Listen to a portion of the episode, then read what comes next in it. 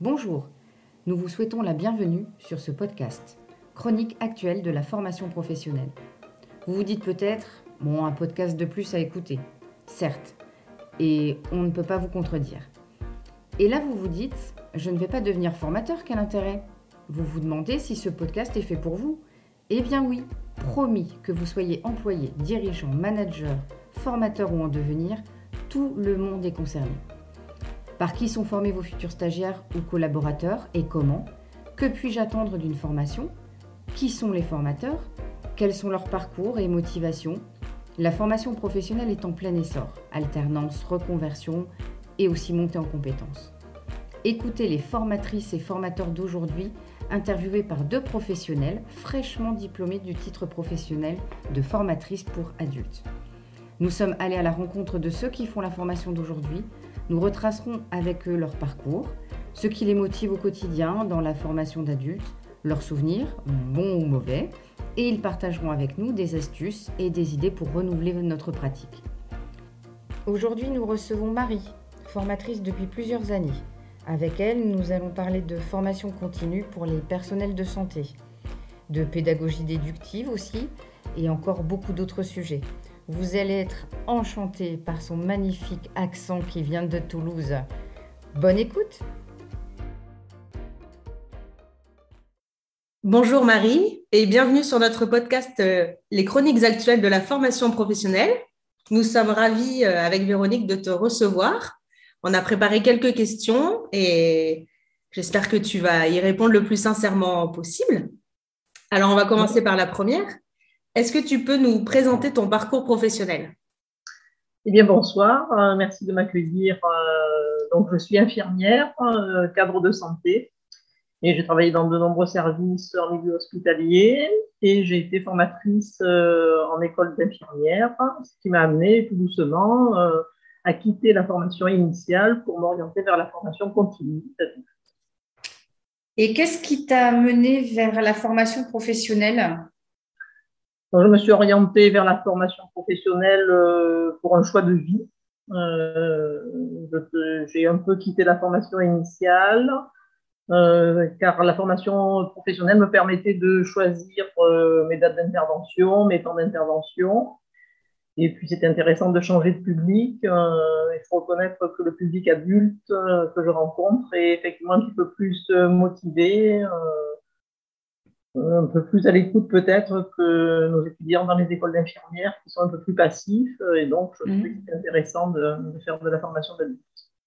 Oui, parce qu'aujourd'hui, tu formes des personnes qui sont en poste, qui travaillent dans quel type d'établissement? Voilà, oui, je forme des, des, gens qui sont en poste et qui font de la formation continue, euh, le plus souvent euh, proposée, euh, voire même un peu imposée par leurs établissements. Et ce sont des établissements de, santé et de soins, et plus spécifiquement actuellement, euh, des EHPAD. Donc, ce sont des aides-soignantes, des infirmières. Euh. Est-ce que tu as un thème euh, de prédilection qui revient régulièrement dans tes, dans tes formations ou ça peut être sur des sujets vraiment différents? Non, c'est des thèmes de prédilection que je maîtrise pour les avoir déjà travailler soit sur le terrain dans les hôpitaux en tant que cadre, euh, soit aussi dans les IPSI. Donc, il y a deux thèmes de prédilection que, que je forme les soignants actuellement. C'est euh, les fameuses transmissions ciblées. Ça parlera peut-être très grand monde, mais bon, c'est très parlant pour, euh, pour les soignants. Donc, les transmissions ciblées qui reviennent de façon importante à cause des nouveaux logiciels qui sont utilisés maintenant dans, dans les hôpitaux et dans les services de soins. Et un autre thème qui est aussi très récurrent et qui est aussi très à la mode actuellement, c'est le tutorat, qui existe pour d'autres professions, qui a été mis en place euh, il y a déjà plus d'une dizaine d'années pour les infirmières et qui là vient de se mettre en place aussi. C'est une compétence maintenant des aides-soignantes. Donc, euh, je suis amenée à former et des infirmières sur le tutorat et des aides-soignantes sur le tutorat. D'accord, donc c'est-à-dire que tu vas former les, les infirmières qui, dans les services, vont recevoir les étudiants, les élèves voilà, c'est ça. Dans le, dans le, cadre de leur, euh, de leur cursus initial. Tout à fait, c'est ça. Et en plus, euh, ça s'élargit souvent euh, sur la formation aussi des nouveaux agents. Il y a la formation des, des, étudiants en formation infirmière et des étudiants en formation soignante qui sont en stage dans ces établissements. Plus aussi, on peut élargir sur l'accompagnement des, des nouveaux arrivants, le tutorat des nouveaux employés. Alors, est-ce que tu peux nous expliquer comment s'organise ton activité actuellement? Est-ce que tu es dans plusieurs centres de formation La durée de tes formations, est-ce qu'elles sont courtes, longues? Donc, je travaille actuellement pour deux centres de formation, un centre situé sur Toulouse et un centre de formation situé sur Agen. Ils me font à chaque intervention des contrats à durée déterminée. Et la majorité des formations sont des formations de deux jours, donc des formations courtes de deux jours. Euh, des fois, il y en a, c'est une journée, des fois, c'est trois journées, mais c'est rarement plus de trois journées. Et du fait que tu interviens donc avec des professionnels qui sont pour la plupart déjà en activité, euh, est-ce que parfois euh, certains ne viennent pas, euh, je ne vais pas dire à reculons, mais tu sais, pensant dire oui, bon, bah allez, là, on a deux jours de formation, mais on va rien apprendre de plus. Est-ce que tu rencontres des personnes qui peuvent être récalcitrantes parfois? Alors, que soient récalcitrantes au début, oui, ça arrive, mais c'est quand même exceptionnel. La majorité des, des adultes, euh, ils sont contents d'être en formation parce que déjà, ça les sort un peu de leur quotidien de soignant qui est particulièrement difficile. Donc déjà, d'être en formation, ils souffrent, ils sont là, ils rencontrent des collègues qu'ils ne voient pas souvent. Donc déjà, ça fait comme un peu un groupe de parole, un lieu d'échange. Donc déjà, ils aiment bien. Après, c'est vrai que l'histoire des transmissions ciblées, euh, quand ils voient ce thème-là, ils viennent à reculons parce que eux, ça les motive pas du tout, ça les intéresse pas du tout. Euh, et effectivement, ils disent bon, on va rien apprendre, puis ça va être rébarbatif et puis euh, c'est ça, les transmissions ciblées, c'est pas le malade, alors ça les intéresse plus. Et puis bon, c'est le, tour de table du début. Une fois qu'ils ont dit ça, après c'est fini. ça part et puis ah ben finalement elle a fait dire ben, tiens c'était ça mais finalement c'était vachement intéressant j'ai appris le truc euh.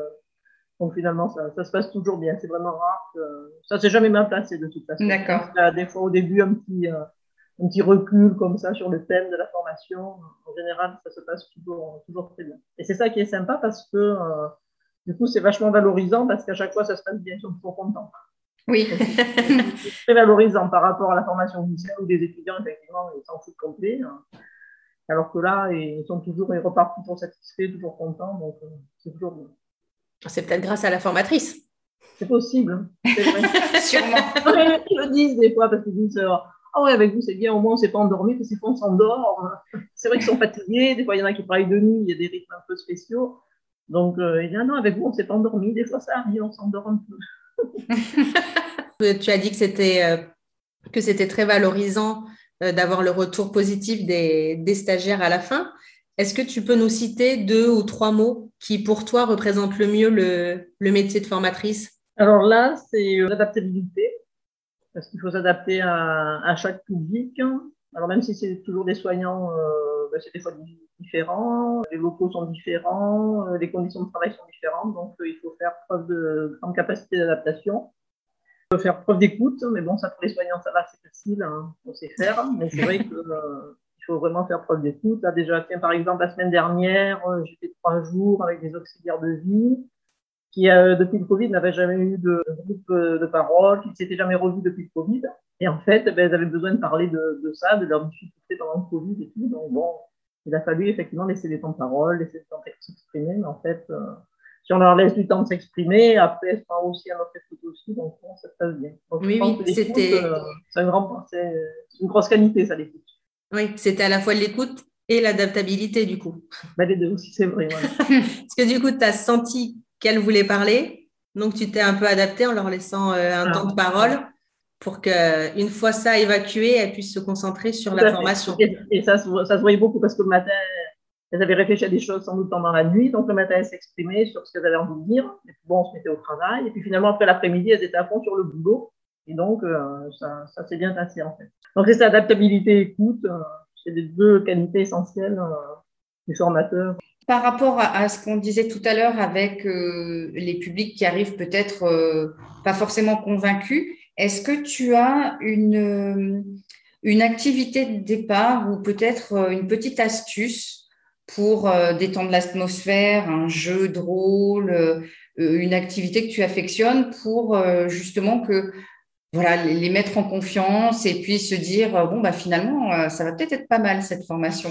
Je débute toujours la formation par des analyses de pratique et en fait de voir qu'on s'intéresse euh, à leur quotidien, à écouter ce qu'ils font au quotidien, à écouter leurs difficultés. Ça, ils aiment bien, donc en général, ils sont attentifs après le tour de table. Comment tu fais ces analyses de pratique? Est-ce que c'est toi qui leur proposes des situations ou c'est eux qui amènent des situations qui leur vont poser souci? Non, c'est eux qui amènent leur situation. Voilà. Donc, le tour de table, c'est la présentation et je leur demande quelles difficultés ils rencontrent, alors quand c'est par rapport aux transmissions ciblées ou par rapport au tutorat. Et donc, c'est à partir de leur situation. Et donc, du coup, euh, ben, c'est là où il faut faire preuve d'adaptabilité parce que du coup, qui dit analyse de pratique, ça veut dire qu'il faut interagir directement. Mm. Il ne suffit pas que d'écouter, mais il faut déjà commencer à. Oui, tu ne sais pas ce qui va sortir. Oui, oui c'est ça. Mais bon, avec les, les formations initiales, on était habitué à ça. Et donc, euh, en fonction de ce qu'ils disent, ça permet de déjà commencer la formation tranquillement, sans qu'ils s'en rendent compte, en fait. Et euh, finalement, après, ça. Ah ben oui, on avait dit ça pendant le tour de table, qui dure un certain temps. Et puis après, quand on repasse à la théorie, et en fait, euh, ça a déjà été abordé pendant le tour de table, donc ils sont surprises, hein, ils comprennent mieux. Donc, ces histoires d'analyse pratique en début de formation, ça permet de bien les mettre en confiance. Est-ce que tu as peut-être un souvenir à partager avec nous, quelque chose de marquant, que ce soit peut-être positif ou négatif Un souvenir qui t'aurait marqué pendant une formation? Alors, le souvenir négatif, eh ben, c'était la formation continue à Mayotte, les premières formations que je faisais. Et euh, je ne sais pas si c'était un baptême du ou quoi au caisse, mais euh, le centre de formation qui est vachement connu, c'était le Grieps, m'avait envoyé faire une formation à Mayotte. Voilà. Donc, euh, ben, je ne sais pas si les gens connaissent Mayotte. c'est un sympathique département français et bon, c'est un, peu particulier. En fait, c'était un peu la guerre civile. Donc, ben, effectivement, il y avait des chars, euh, des chars dans les rues, des voitures qui brûlaient. L'information m'avait rappelé en disant est-ce qu'il faut vous rapatrier bon, J'ai dit ben, tant pis, je vais attendre les prochains avions, voir si ça décolle. Donc, j'étais restée, mais c'était dans des conditions, en fait, euh, un peu de guerre et c'était pas, c'était pas très évident. Mais bon, finalement, ça s'est bien passé, j'ai pu rentrer. Puis, bon, les formations, les gens étaient particulièrement sympathiques, donc c'était assez agréable, mais c'était un peu tendu et des choses agréables euh, qui sont sympas, c'est euh, comme j'étais, j'ai fait de la formation initiale, donc euh, souvent dans des formations, je retrouve mes anciens élèves. Et donc ça c'est toujours assez, assez sympathique. Ah, même Rocamora, ben, on se rappelle de tout. J'espère que c'est en, bon souvenir. en général, oui, oui. ouais, j'en serais pas si sûre, mais. oh, en tout cas, ils, disent, ils disent oui, on se rappelle de vous. Donc ça, c'est toujours euh, assez sympathique de retrouver en fait euh, les anciens étudiants qui ont grandi, qui sont maintenant dans les services. Et est-ce que tu as, euh, à, l'inverse, parfois peut-être une, baisse d'attention ou alors comme c'est des formations courtes, peut-être pas un manque de motivation parce que ça n'a pas le temps de s'installer ni de lassitude, mais tu sens à un moment que bon, le groupe, tu as besoin de rebooster, que ça, voilà, que ça, perd un petit peu de sa dynamique. Comment tu rebondis dans ces cas-là? Ce qu'il y a, c'est que j'essaie de faire en sorte que ça soit toujours assez dynamique. Parce que j'alterne, euh, après l'histoire des analyses, j'alterne de la théorie avec euh, des exercices. Et en fait, c'est eux qui sont très acteurs. Ils sont très acteurs et on se rend compte, en fait, que ben, les gens, euh, à réfléchir, même les soignants, on les fait réfléchir. Ça s'appelle des, des cartes sémantiques. Si ça intéresse les gens qui m'écoutent, c'est des cartes sémantiques et donc, euh, par exemple, si euh, je travaille sur le tutorat, on travaille sur le mot accompagnement. Donc, j'écris le mot accompagnement sur le tableau et je demande aux, gens, de, aux stagiaires de réfléchir pour eux, qu'est-ce que c'est le mot accompagnement? Donc, j'ai réfléchi, alors ils reflètent parce qu'il faut écrire. Alors, ils disent, oh, ben, j'en ai trois mots, mais non, il faut en trouver cinq. Bon, ils finissent par en trouver six, donc c'est bien. Après, chacun s'exprime. Et en fait, ils se rendent compte qu'à la fin, ils disent, mais non, mais j'ai dit la même chose. Mais non, disez bien ce que tu as mis. En fait, euh, chacun dit au moins trois ou quatre mots différents. Et à la fin, le tableau est plein, plein, plein, plein, plein. Et quand on met la théorie après, on se rend compte que le groupe a dit beaucoup plus de choses. Ça, euh, ça les rebooste à chaque fois. Ça, ça, rebooste beaucoup parce que. Euh, parce que tu les impliques en fait dans chaque euh, exercice. Voilà, c'est beaucoup comme ça, comme un jeu de ping-pong en fait. et c'est beaucoup qui font plein de choses. Donc, du mmh. coup, ils ne sont pas trop démotivés. Mais voilà, pédagogie déductive, donc ça vient pas mal d'eux. Il y a rarement de la baisse de motivation derrière. Après, c'est ça. Et puis, essayer de donner la parole à tout le monde c'est important que chacun puisse s'exprimer. Mais bon, c'est ça, c'est toujours un public de soignants, donc c'est déjà, comment dire, ils sont déjà toujours dans la bienveillance, quoi qu'il en soit. Pour eux-mêmes, pour les autres, pour moi-même. Donc, c'est pas un public qui est très difficile. c'est un public qui écoute bien les soignants. Bon, bah, en tout cas, c'est des bonnes, euh, des bonnes techniques ou des bonnes astuces mm. euh, à utiliser. Faire participer toujours mm. les personnes. C'est vrai que des fois, on l'oublie un petit peu, on se laisse emporter par notre, euh, par notre théorie, par notre, notre discours, et puis on se rend compte que bah, ça ne suit plus en fait, parce qu'ils ne sont ah, pas actifs. Il faut vraiment leur faire confiance, parce qu'à chaque fois, moi, je suis estomaquée. même la semaine dernière, par exemple, c'était des auxiliaires de vie, donc très peu de, enfin, qui n'ont quasiment pas de formation elles arrivaient à trouver plein d'éléments, plein de mots, et euh, en les faisant réfléchir un petit peu, en rebondissant, elles ont trouvé euh, tous les mots qu'il fallait. Ben, elles en trouvent même plus que, effectivement, quand après moi je mets PowerPoint et que la théorie apparaît, c'est assez fabuleux de voir que les gens euh, arrivent à trouver plus d'éléments que ce qu'après on met dans la théorie. Ah oui, puis l'émulation de groupe aussi qui. Oui. sans doute, je ne sais pas d'où ça vient, mais ça c'est vraiment impressionnant. Mm. Donc après, bon, il y a moi aussi, je sais où je veux les amener. Donc, il faut des fois les titiller, euh, gratter plus. Euh, c'est le but de la carte sémantique, gratter bien le truc, euh, aller le plus loin possible, le plus loin possible.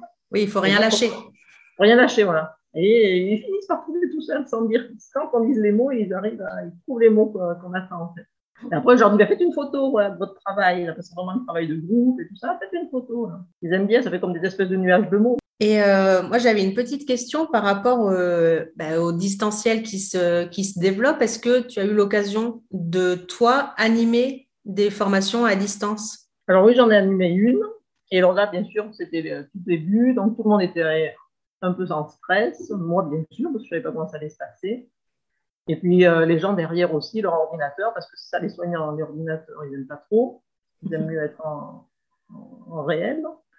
Et puis finalement, euh, ça s'est très bien passé, tout le monde était super content. Euh, et même les stagiaires ont dit, bah, finalement, c'était très bien. Euh, comme on se voyait, c'était, on était un petit groupe, donc avec Zoom, on, a pu, on, se voyait bien, on était 28, je crois. Donc sur l'écran, les 8, on rentrait bien, donc on se voyait bien. Donc elles ont dit, bah, c'est super parce qu'on a pu parler quand même, échanger. Et même quand on faisait les pauses, elles, continuaient à discuter entre elles, comme, comme lors d'une pause réelle. Oui, comme si elles étaient présentes en fait étaient ensemble dans la salle. Alors, mmh. elles se discutaient, moi, je sais pas, des, des trucs de personnels, des trucs de travail, des trucs de vacances, euh, des trucs de paye, des trucs comme ça, et continuaient à, à, discuter entre elles, euh, comme si elles étaient autour d'une table. Et euh, finalement, ça s'est très bien passé. C'est un peu fatigant d'être devant l'ordinateur quand même. Tout le monde était satisfait en fin de formation parce que on s'est rendu compte que l'outil on le maîtrisait bien, on s'entendait bien et on s'écoutait bien aussi encore. Toujours ce mot d'écoute. Parce que quand on est vite, effectivement, il ne faut pas que tout le monde parle ensemble. Et là, euh, tout le monde écoutait bien les uns les autres. Et donc, j'avais, j'avais une, une question euh, par rapport à ça. Est-ce que tu t'étais préparé ou est-ce que tu avais adapté un petit peu ton contenu de formation pour qu'il colle mieux avec le distanciel? Ou est-ce que tu penses que finalement, comme tu déjà en présentiel, tu faisais beaucoup d'exercices avec les apprenants, ça a été plus facile de, d'adapter ta formation euh, au distanciel? Oui, oui, j'ai rien adapté. J'ai fait comme d'habitude. Alors, du coup, je ne sais plus si je fait passer le PowerPoint. Je sais que j'avais fait passer quelques exercices et elles ont pu faire leur exercice. Euh, non, je n'ai pas éprouvé de difficulté. C'est bien parce que c'est pas forcément évident de trouver ses marques tout de suite en n'étant pas avec les personnes dans la même pièce. Euh, il y, a le facteur euh, technique aussi parce que euh, on sait que voilà, il peut y avoir des coupures, euh, tout le monde n'est pas équipé forcément euh, avec du matériel récent. Et ça fait gérer des choses qu'on n'a pas d'habitude à penser quand on est en présentiel. Là, il faut veiller à ce que tout le monde entende, à ce que tout le monde puisse, comme tu dis, prendre la parole, mais savoir s'écouter. Enfin, la, gestion n'est pas du tout la même. Et c'est intéressant de voir qu'en fait, toi, ça t'a pas plus perturbé que ça. Oui, je pense que ça dépend aussi beaucoup des, activités, des choses qui sont faites pendant la formation. C'est sûr que 7 heures de PowerPoint, mm. oui, c'est pas, pareil que d'alterner entre théorie, pratique, les faire euh, euh, travailler ensemble, etc. Est-ce que maintenant, tu, tu peux me dire dans, dans ton activité d'aujourd'hui, euh, vraiment ce qui te plaît le plus en tant que formatrice? Ben, C'est ça, c'est de voir que ces soignants-là qui, travaillent dans des conditions euh, très difficiles, euh, qui sont épuisés par leur travail, qui ont suivi ce Covid, que ce soit n'importe où, dans les coins de France où on va, ça, a été une épreuve pour eux, eh bien, on voit qu'ils sont toujours motivés. Ça, c'est vraiment, ça fait plaisir de voir que tous ces soignants, euh, en plus, euh, c'est souvent des gens de certain âge, qui La semaine dernière, euh, la moyenne d'âge, c'était 50 ans. C'était 50 ans, hein, tout le monde était, avait pas mal de bouteilles. Ce qui est fantastique, c'est sont toujours motivés, ils repartent. Oui, oui, on va faire ça, on va faire ça. Alors après, bon, le quotidien reprend dessus, et puis je suis pas sûre que tout peut se mettre en place, parce qu'il faut de toute façon que ce soit l'établissement qui les aide et que ce soit un travail de plus que de plus que d'équipe en fait. Hein. Mais bon, ils repartent toujours motivés, ils sont toujours contents. Donc ça, c'est c'est le plus gros. Euh, Donc toi aussi, tu es contente. Moi, c'est ça. Je suis épuisée, mais contente. Marie, merci beaucoup pour euh, nous avoir accordé cette, euh, cette belle interview en toute sincérité. On, avec Pauline, on est vraiment très heureuse d'avoir pu partager ce moment avec toi.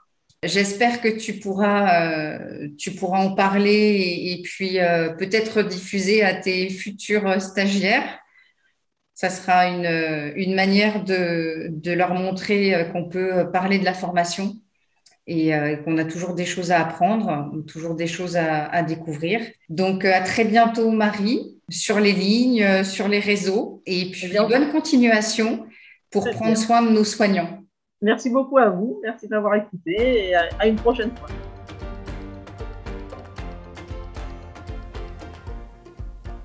Merci à tous de nous avoir écoutés et à très bientôt sur les chroniques actuelles de la formation professionnelle.